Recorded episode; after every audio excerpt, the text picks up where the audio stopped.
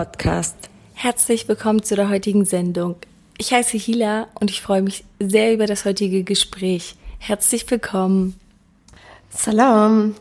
Ich stelle mich mal ganz kurz selber vor. Also ich bin Masuda, ich be lebe seit äh, ja, sehr vielen Jahren schon hier in Hamburg.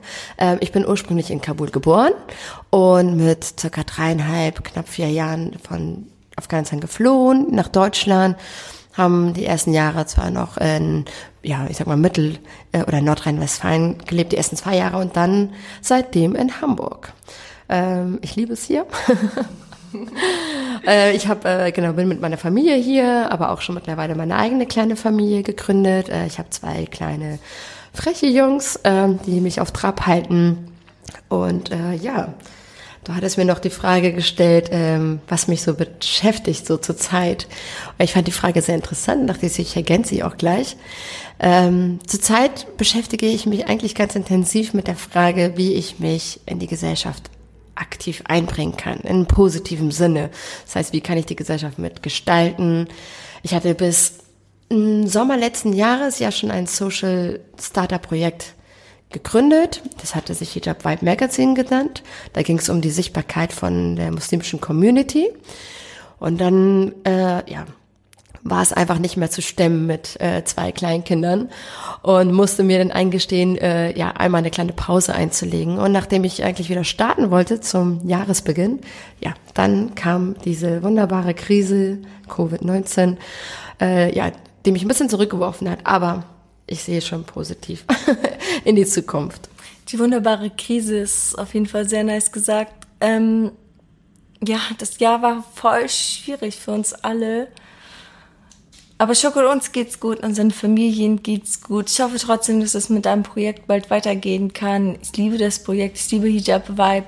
Darüber haben wir uns eigentlich auch kennengelernt. Ja, genau. Also das war eigentlich, äh, ja, du, ich weiß noch, wie du, äh, waren wir zusammen auf ein Podium, in der Podium, Podiumdiskussion, mhm. genau.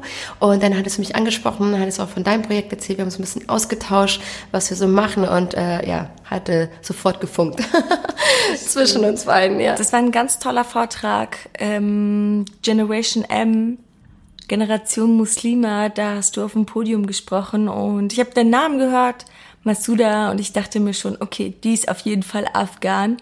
Ähm, ich kenne den Namen nur so aus ähm, Afghanistan. Oder was bedeutet der? Weißt du das? Der Name Masuda ist, ähm, also gibt es im Afghanischen sehr, sehr häufig, aber der kommt ursprünglich aus dem arabischen Raum. Und äh, es gibt im Afghanischen einmal so den äh, Masuda, den die weibliche Version und Masud, die männliche Version. Und beide bedeuten also sowas wie Fröhlichkeit, ähm, ähm, genau, also so etwas so positive Stimmung, äh, genau, dass man sowas irgendwie immer mit sich bringt. sowas. Wow, voll die schöne Bedeutung.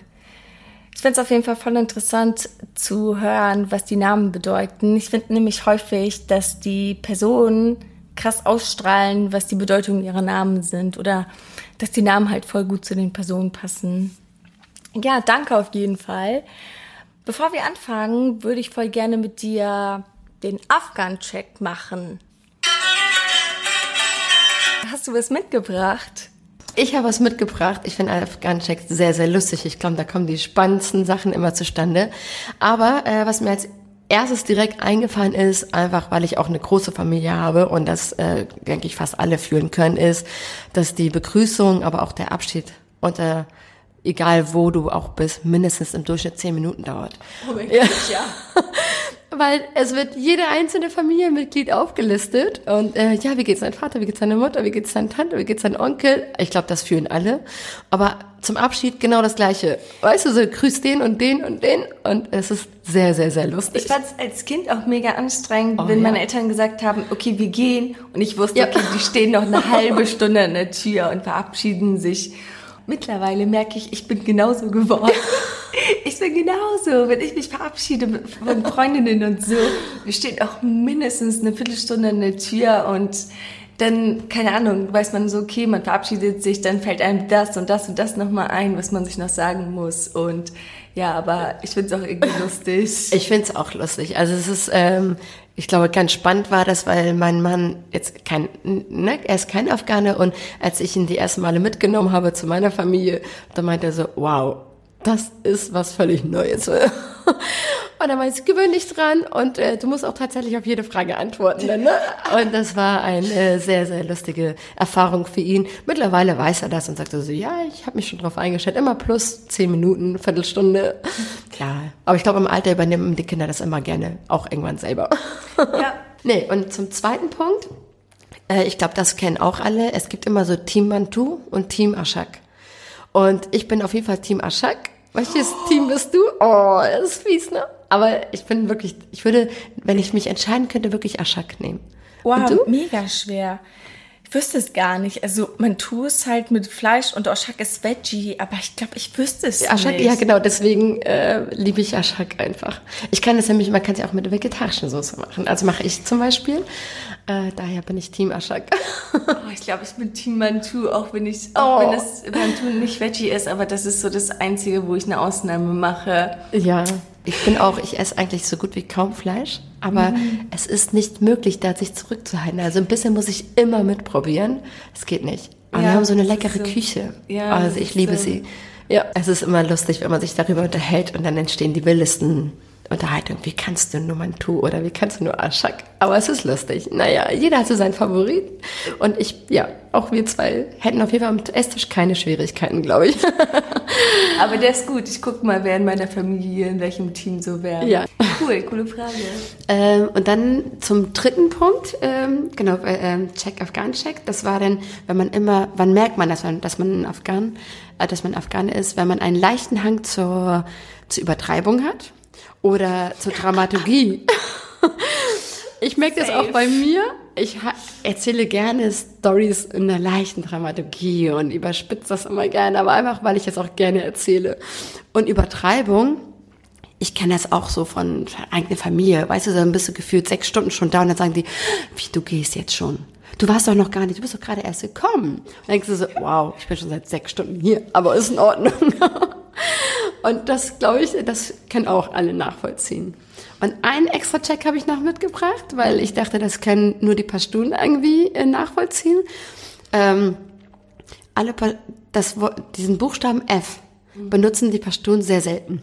Sie ergänzen ihn gerne mit P. Und da kommen immer, ich musste auch heute Morgen kurz nochmal meine Schwester anrufen. Mein Vater war gerade nebenan, also bei ihr.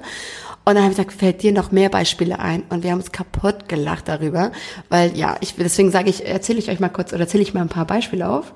Das ist sowas wie zum Kaffee sagen die nicht Kaffee, sondern Kaffee. oder zu Frankfurt sagen wir Parangpot. Und äh, ganz lustig auch zu Fanta sagen wir Panta.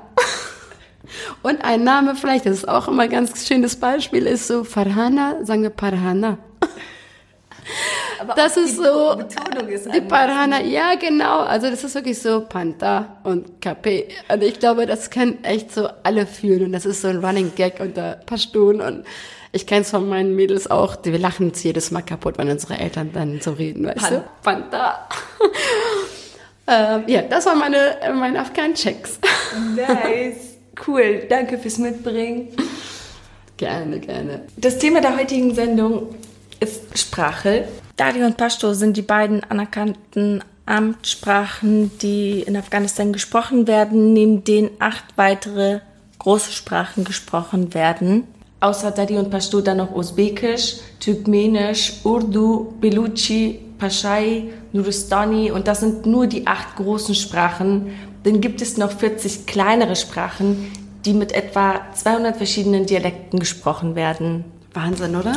Mega! Wenn meine Eltern mir früher erzählt haben, wie viele Sprachen in Afghanistan gesprochen werden, dachte ich immer, die übertreiben maßlos. Aber ich finde, das spricht auch, spiegelt genau die Vielfalt, die Afghanistan auch mit sich bringt, ne? durch all unsere verschiedenen ähm, ethnischen Bevölkerungsgruppen, die dort eigentlich bis vor ein paar Jahrzehnten ganz friedlich gelebt haben.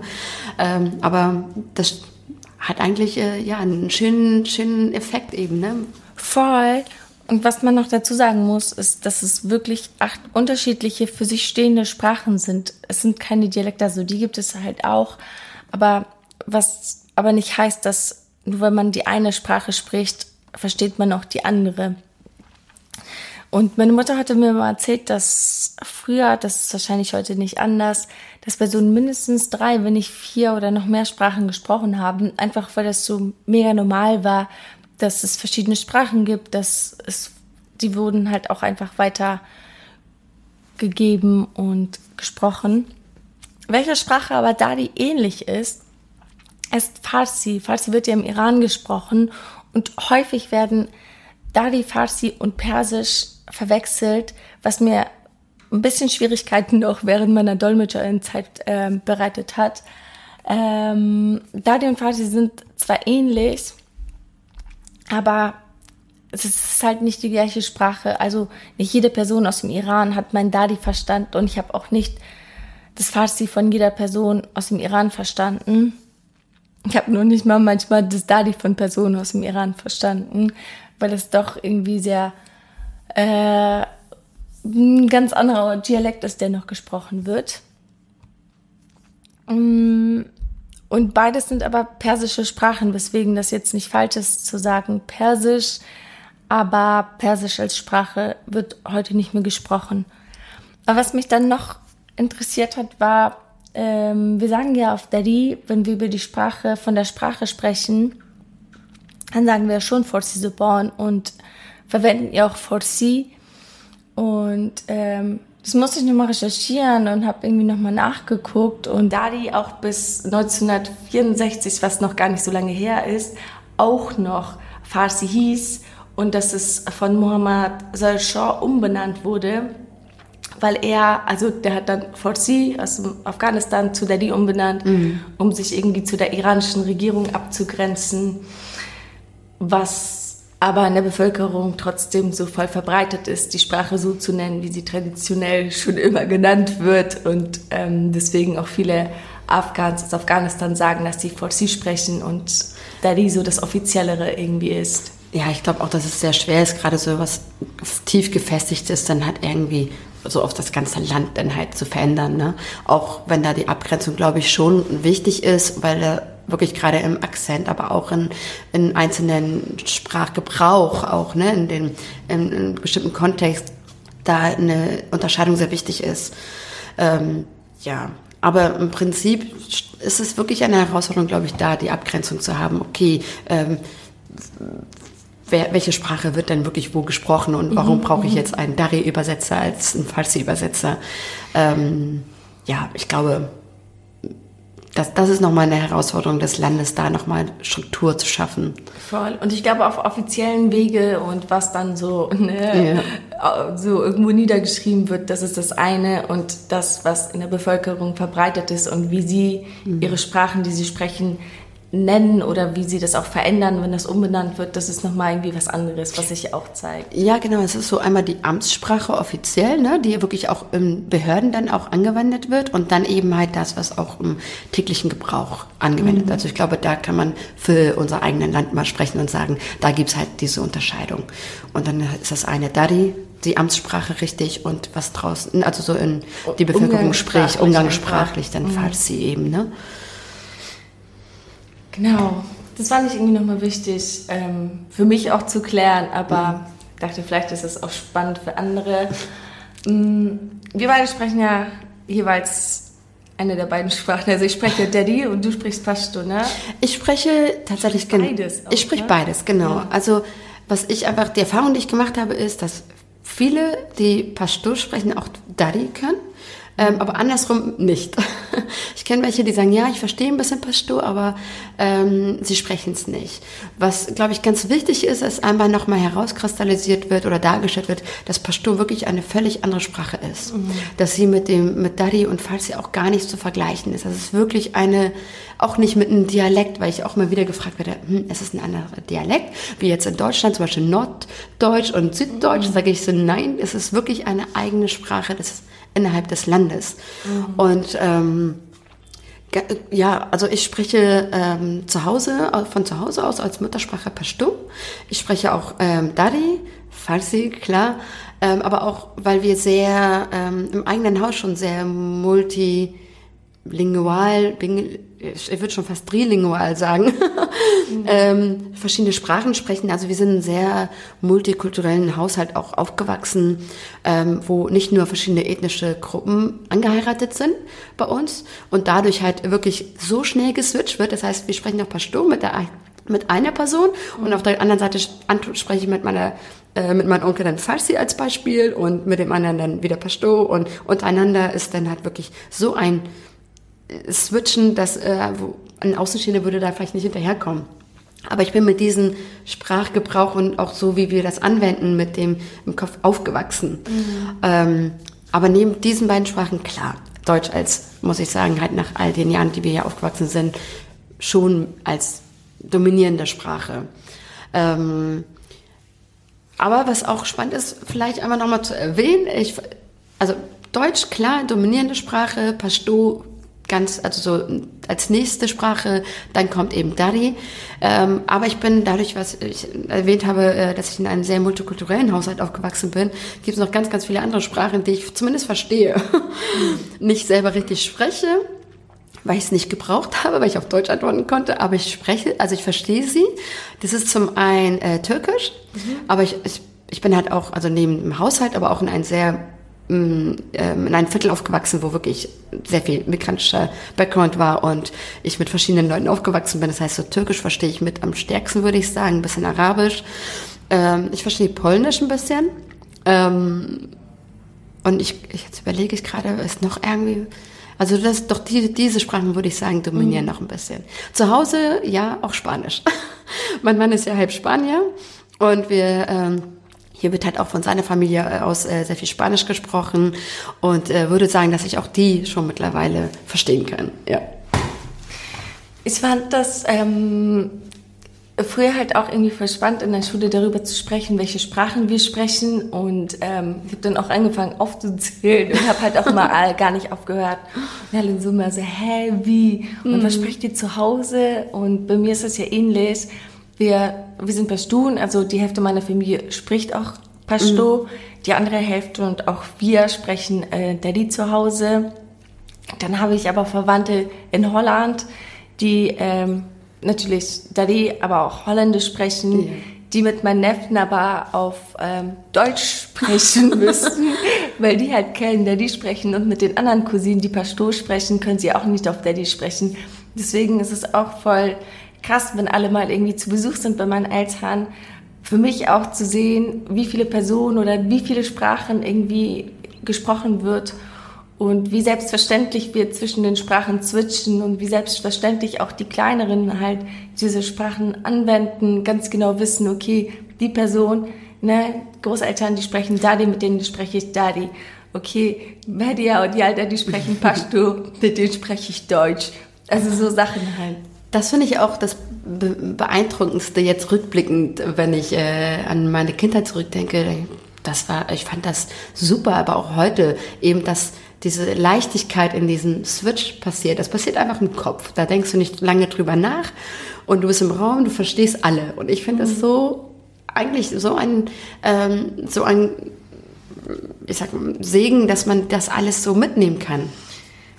Ja, also das ist so jetzt die Zeit. Ja. Ähm, ich glaube, meine Erfahrung, also ich habe so Sprache war bei mir immer so krass Thema, weil okay. ich bin ja in Kabul aufgewachsen. Ich habe ganz selbstverständlich Dadi gesprochen. Ich habe dann in Russland gelebt, habe dann Russisch gelernt, ah, okay. bin nach Deutschland gekommen, habe dann Deutsch gelernt wow. und hatte dann natürlich auch Englisch und Französisch und so. Und ich weiß, dass ich irgendwie irgendwann so ähm, dachte so, krass, was spreche ich eigentlich? Und mm, auch viel mich positionieren musste zu, spreche ich Deutsch, denke ich Deutsch, mm. träume ich Deutsch oder passiert das auf Dadi und was ist so meine ach, Muttersprache, sage ich nicht so gerne, Familiensprache, weil so auch bei mm. uns ist es, ist es doch unsere Muttersprache halt auch, aber ähm, ja, es ist auch unsere Vatersprache. Ja. Und ähm, und hast du für dich, für dich äh, diese, diese Frage beantworten können? So welche, was, was ist deine Sprache? Ähm, ich hatte das Problem, dass ich dachte so, oh, ich spreche so viele Sprachen so ein bisschen, aber keine so richtig. Ja, verstehe. Also weil ich nicht so eine Sprache hatte, von der ich sagen konnte, das ist meine Sprache und die anderen so nehme ich wahlweise. Das hat sich bei mir sehr gemischt. Das hat sich, ich habe unterschiedlich gedacht, geträumt und ne und auch sehr an einem Tag irgendwie so zwei, drei Sprachen irgendwie immer gesprochen und habe auch diesen Druck anfangs gehabt, weil wir sind ja relativ später nach, äh, spät nach Deutschland gekommen, dass gesagt wurde so, ah, besser, ihr lernt jetzt erstmal Deutsch. Meine Mutter oder meine Eltern beide waren halt nicht sicher, sollen sie zu Hause mit uns Deutsch sprechen. Das würde ihr Deutsch natürlich mhm. verbessern und gleichzeitig uns dabei unterstützen, schneller Deutsch zu lernen. Wo sie sich aber dagegen entschieden haben, ich weiß noch, dass meine Mutter meinte, okay, es wäre jetzt einfacher für mich, mhm. über euch Deutsch zu lernen und ich würde viel schneller mit meinen Kindern Deutsch lernen als in irgendeinem Deutschkurs. Ja. Aber ich muss auch sagen, sie ist da die Lehrerin. Ach so, ah, genau, okay, auch interessant, ja, spannend. Also sie ist Lehrerin und sie unterrichtet auch in ähm, Bremen. Also sie hat ah, eigene okay. Klassen mittlerweile und ähm, ist sehr hinterher, auch so die Sprachen zu bewahren und nicht zu vergessen. Und ähm, ihr war das dann wichtig oder sie hatte sich dann dafür entschieden, dass wir zu Hause Dali sprechen, weil sie halt auch wusste, wenn wir die Sprache verlieren, geht mhm. so viel, viel mehr verloren. Das habe ich damals nicht verstanden. Mittlerweile verstehe ich das, weil natürlich ist ein Teil dieser Sprache auch mir verloren gegangen. Und ähm, wenn ich merke, in Gesprächen mit meinen Eltern, ich kann mich nicht so ausdrücken, wie ich das gerne mhm. würde. Ich kann nicht mit denen sprechen oder ich kann ihnen das nicht so sagen, wie ich das vielleicht so auf Deutsch könnte. Dann merke ich, oh, da ist so eine gewisse Distanz, da ist so, da passiert was in unserer Bindung, in unserer Nähe was wenn ich nicht mit denen so kommunizieren kann, wie ich das gerne würde, weil mir einfach das Vokabular dazu fehlt. Verstehe ich total. Also das ist auch genau der Grund. Ich, ich habe immer ganz großen Respekt vor Eltern, die sich wirklich entscheiden, nein, zu Hause sprechen wir die Sprache, die unsere Identität widerspiegelt einfach. Ne? Also das, das sind Oder, wir. Genau. Und, äh, und das ist, das sind unsere Wurzeln und das ist unsere Sprache halt einfach. Ne? Und ich habe da ganz großen Respekt vor. Und bei meiner, bei mir zu Hause war das ähnlich. Also mein Vater, äh, naja, ja, ähnlich im Sinne von, dass für ihn war eigentlich das relativ klar. Ja, ich, Deutsch ist unfassbar schwer. Ähm, ich muss ja gestehen, dass Deutsch bis heute für mich nicht leicht ist. Ähm, und ich immer wieder da in der Grammatik und alles, was es so gibt, wirklich Fehler mache. Ne? Also ich war auch in Deutsch immer die schlechteste, keine Ahnung. Aber ähm, es ist okay, ich habe es akzeptiert, das ist halt eine schwierige Sprache. Aber ähm, mein Vater hat zu Hause eigentlich, eine, als wir nach Deutschland gekommen sind, ganz klare Ansage gemacht. Also immer mit so liebevoll, aber sowas wie bei uns zu Hause ist, sind wir in Afghanistan. So, mhm. hier zu Hause sprechen wir das, was wir sprechen, um uns zu verstehen, damit wir das, was wir haben, nicht verlieren. Und dass es wertvoll ist. Unsere Sprache ist unsere Identität und das ist wertvoll. Und das dürfen wir nicht verlieren. Draußen ist es aber genauso wichtig, dass ihr die deutsche Sprache beherrscht. Weil nur durch die, durch die deutsche Sprache schafft ihr den Zugang zu dieser zwiespaltigen Gesellschaft, in der ihr euch befindet. Mhm. Und das ist der Zugang zu zu eurer Bildung hier in Deutschland, zu der Gesellschaft hier in Deutschland, zu den Regeln. Und ähm, das hat er so ganz deutlich halt auch uns mitgegeben und gesagt, deswegen, das müsst ihr nur lernen. Zu Hause ist Afghanistan, draußen ist Deutschland. So lernt die Regeln des jeweiligen Landes gefühlt kennen. Und dann, es ist nicht leicht, aber das ist die Balance. Mhm. Und dann werdet ihr es einfacher haben. Und ich, ich habe das dann erstmal, es hat mich lange beschäftigt, weil ich denke, was meint er? Aber wir sind so hineingewachsen einfach da drin. Und er ist auch äh, zu Hause dran geblieben. Immer so, egal, er hat uns immer diese Freiheit gegeben, wenn er wusste, wir können ein Wort nicht auf Afghanisch, also auf Pashto so deutlich sagen, wie du es eben halt auch meintest. Es ist sehr schwer, in einem Dialog bei seiner Sprache dauerhaft zu bleiben, wenn man auch, wenn die deutsche Sprache sehr dominiert, weil ich meine, wir sind primär draußen wir waren in den Schulen, wir waren in der Ausbildung, wir sind auf der Arbeit, da verbringen wir unfassbar viel Zeit. Und dann kommen wir nach Hause und haben halt im Vergleich zu dem Tag sehr wenig Stunden, in der wir auf unsere Muttersprache uns unterhalten. Und wenn dann die deutsche Sprache sehr stark dominiert, ist es, glaube ich, selbstverständlich, dass es dann, ne, dass da diese Balance fehlt, sich genauso artikulieren zu können in seiner Muttersprache wie jetzt auf Deutsch. Aber mein Vater hat uns diese Freiheit auch gelassen, gesagt, so ist das. Also es ist okay, sag mir das Wort, das, was für dich einfacher fällt, auf Deutsch. Und dann hat er es aber trotzdem versucht, nochmal zu sagen, nur zur Info, auf Pashto bedeutet das so und so. Und das fand ich echt cool. Er hat das immer sehr geschickt gemacht, finde ich mhm. immer. Und umso älter ich wurde, umso mehr wusste er, könnte er uns auch mal mehr beibringen und mehr Wörter erklären. Und ich muss sagen, dass mich ein Satz bis heute be begleitet hat, das, was er gesagt hat. Und ähm, ich es heute, also nach sehr, sehr vielen Jahren, erst verstanden habe, was er damit meint. Und das hat mich sehr stark beeindruckt, nachdem ich den Sinn des Ganzen verstanden habe. Er hat damals immer gesagt, ähm, es gibt unter Pashtun, es gibt ja dieses Pashtun Wali. Pashtun Wali mhm. ist, ähm, wenn man sowas äh, sagen will, so eine Art Ehrenkodex, eine Lebensweise, wie so ein Handbuch, was geführt wird. Und im Pashtun Wali gibt es kein Geburtsrecht. Und das finde ich super interessant. Und da habe ich, und er hat gesagt, es gibt kein Geburtsrecht. Jeder kann Pashtune sein. Und dann habe ich gesagt, was meint er damit? Und ich habe mich am Anfang habe ich es nicht verstanden, weil ich ja noch recht jung war. Und ich habe mich in den letzten, ich würde sagen, ähm, fünf bis acht Jahren sehr intensiv halt auch mittlerweile damit beschäftigt. Also auch mit der Sprache, also ne, mit der Pashtun-Sprache, aber auch mit Pashtun-Wali und habe jetzt verstanden, warum, was er meinte damit. Und habe ich ihn letztens auch damit konfrontiert und gesagt, hey, Papa, ich weiß jetzt, glaube ich, was du damals meintest. Und dann, ähm, und das ist halt sehr beeindruckend, deswegen wollte ich es einmal kurz erzählen. Ähm, es gibt natürlich, also Pashtun haben ähm, Völker. Also da läuft es ja alles über Stammesälteste. Mhm. So, und dann geht es halt primär darum, ähm, wer ist dein Vater, wer ist dein Großvater und dein Urgroßvater. Es geht wirklich so bis zur höchsten, ne, so die ganze Generation. Und warum die Mutter hat immer noch einen sehr, sehr hohen Stellenwert, aber dadurch, dass wir viele Kriege geführt haben, waren es schließlich die Männer, die eben diese Kriege aus also geführt haben. Und daher ist der Name des Vaters, des Großvaters und Urgroßvaters wichtig. Dass man, ne, dass hier nicht das Miss, der Missverständnis entsteht, oh, die Frau wird wieder nach hinten geworfen. Das ist es gar nicht. Aber ähm, daher wird erstmal nach den Vätern und Großvätern gefragt. Aber gleichzeitig geht es darum, sprichst du überhaupt Pashtun? Und weißt du, was Pashtun Wali ist? Und Pashtun Wali ist einfach so, hat ganz viele kleine Regeln, die im Alltag verwurzelt sind. Und ich habe erst, als ich damit mich beschäftigt habe, habe ich gemerkt, oh, das steckt so tief in mir. So ähm, bestimmte Verhaltensregeln und Hast Muster. Beispiele? Ähm, so. Ja, also Beispiele wären zum Beispiel, dass ich jeden, jeder, der in mein Haus kommt, ähm, auf Augenhöhe betrachte als also es, ich würde es nicht einfach nur Gastfreundschaft benennen, sondern auch wenn, keine Ahnung, du bist ein Mensch, ist dir nicht sympathisch. Also das heißt ja immer auch dein Feind, wenn der in dein Haus kommt, ist er dein Freund. Mhm. Und du beschützt ihn mit allem, was du hast.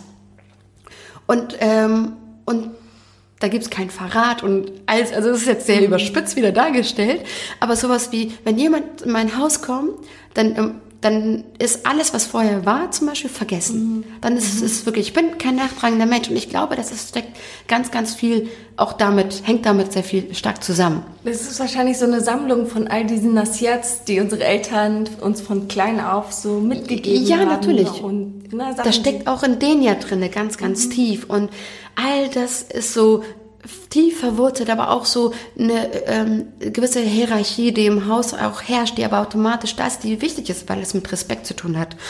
Ähm, wie zum Beispiel, meine Oma kommt in den Raum, natürlich stehe ich sofort auf und gebe ihr den besten Platz. So, ne? Und wenn sie ja. dann wieder rausgeht und wieder reinkommt, dann stehe ich zehnmal auf und stehe auf und runter. Und wenn sie also, gehen will, natürlich stelle ich mich dahin und nehme ihre Schuhe und lege sie dir perfekt genau. vor die Füße. Ja, genau, genau, das ist das halt, ne? Und es ist da steckt ganz, ganz viel Selbstverständlichkeit drin, weil wir einfach handeln, aber zu verstehen, woher das kommt, das fand ich wieder spannend. Mhm. Und das hat aber dazu geführt, dass ich gesagt habe, hey, warte mal, ich muss mich noch tiefer mit meiner Sprache auseinandersetzen. Mhm. Ich muss gucken, wie ich schaffe, mein Pashto noch weiter auszubessern. Ich, ich, du, ich krieg auch keine super Dialoge jetzt reibungslos mhm. auf Pashto hin. Dafür ist es auch, würde ich sagen, schon, ne, schon fast zu schwach leider. Aber ich habe es für mich erkannt, habe gesagt so, nein, ich, ich würde schon, ich identifiziere mich sehr, sehr stark damit und ich möchte das auch und daher äh, beschäftige ich mich auch damit. Ja. Und ich finde, das ist halt voll die wichtige Erkenntnis, zu der ich auch erstmal kommen musste. Und mhm. natürlich anfangs dachte ich auch so, okay, brauche ich da die noch so? Ich habe mich das mhm. gar nicht gefragt, aber ich fand es viel spannender, dann irgendwie Sprachen wie äh, Französisch und Portugiesisch und so zu lernen, weil ich dachte so, mh, hm, was, was kann ich noch mit Daddy anfangen? Und ich wusste natürlich auch, dass es die Connection zu meinen Eltern ist und dass ich den, mit denen dann ähm, natürlich in Kontakt und sowas sprechen kann. Aber ich hätte früher nicht gedacht, was mir dabei verloren geht, wenn ich die Fra äh, also Sprache mhm. vergesse. Wenn Sie gesagt haben, so ja, aber das gehört zu unserer Kultur, dachte ich mir so, ihr seid gar nicht so Kultur, also ihr seid doch gar nicht so traditionell. Warum hängt ihr denn so doll an der Sprache? Mhm. Und ich glaube tatsächlich, dass es gar nicht so doll um was Traditionelles denen ging, sondern sie wussten damals schon, das hat was mit uns und unserer Beziehung und unserer Nähe zu tun. Und je weiter wir und, ne, mhm. sprachlich voneinander uns ähm, entwickeln, das wird Einfluss auf unsere Nähe äh, einfach haben, was ja auch wirklich so eingetroffen ist. Aber ähm, ich habe auch gemerkt, okay, ähm, einerseits so, es ist auch meine Identität, ich möchte sie sprechen können und ob ich die mit irgendwie beruflich in irgendeinem Lebenslauf schreiben kann oder was auch immer, egal.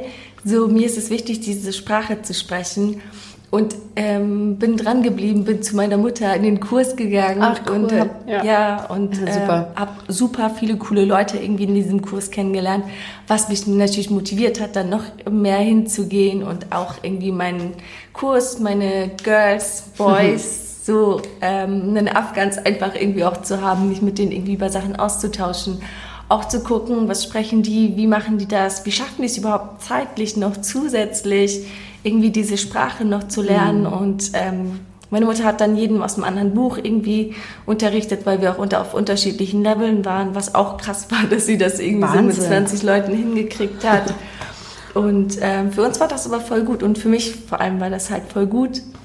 Und dann kam halt die Zeit, wo ultra dringend auch Dari sprechende Sprachmittlerinnen gesucht wurden, mhm. wo ich einfach in der ganzen Zeit gemerkt habe, wie wertvoll diese Sprache dann auf einmal, also ne, mhm. durch diesen Change, wie wertvoll auf einmal diese Sprache, oder was heißt, wie wertvoll, für mich wertvoll vielleicht, aber wie, mh, mm, wie, wie, wie doll sie gebraucht wurde einfach so hier. Und das wird unterschätzt, ne? Also weil man, ich, ich verstehe glaube ich schon, was du meinst. Es ist halt einfach, ähm, das ist sag ich mal jetzt in Deutschland, weil wir hier auch aufwachsen, ist es natürlich nicht so die sympathischste Sprache und nicht die, die gefördert wird. Weil man sagt, ja, mein Gott, Afghanistan ist so weit weg. Aber nee, wir sind ja hier drin. Wir, wir leben ja hier.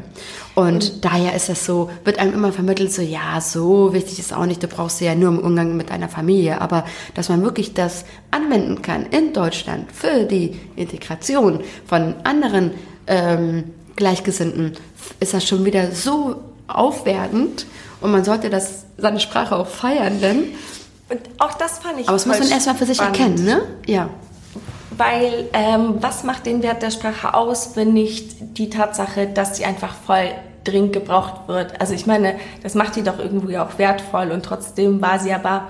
Ähm, ja, okay, und wie heißt die Sprache? Ah, die klingt aber komisch. Also so Sachen, ja, ne? Du genau. weißt, es ist ja.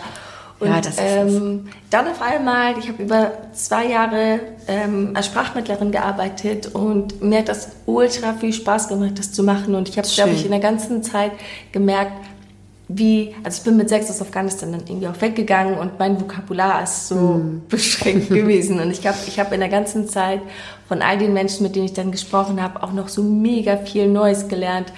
Habe dann auch ein bisschen halt zwischen den Dialekten natürlich irgendwie auch nicht ges geswitcht selber, aber ich habe auch mit unterschiedlichen Dialekten zu tun gehabt, was mir auch nochmal ermöglicht hat, so mein Vokabular zu erweitern. Mhm. Und seitdem ist für mich klar, ich muss mir, also ich brauche das auch mittlerweile, dass ich Personen habe, mit denen ich das spreche. Ich glaube, ich mache das auch viel mehr mit meiner Familie. Früher war das mehr so aus Bequemlichkeit, ja. so es geht so viel schneller jetzt auf Deutsch zu sprechen, als zu überlegen, ah, wie kann ich es auf Dadi irgendwie nice ausdrücken.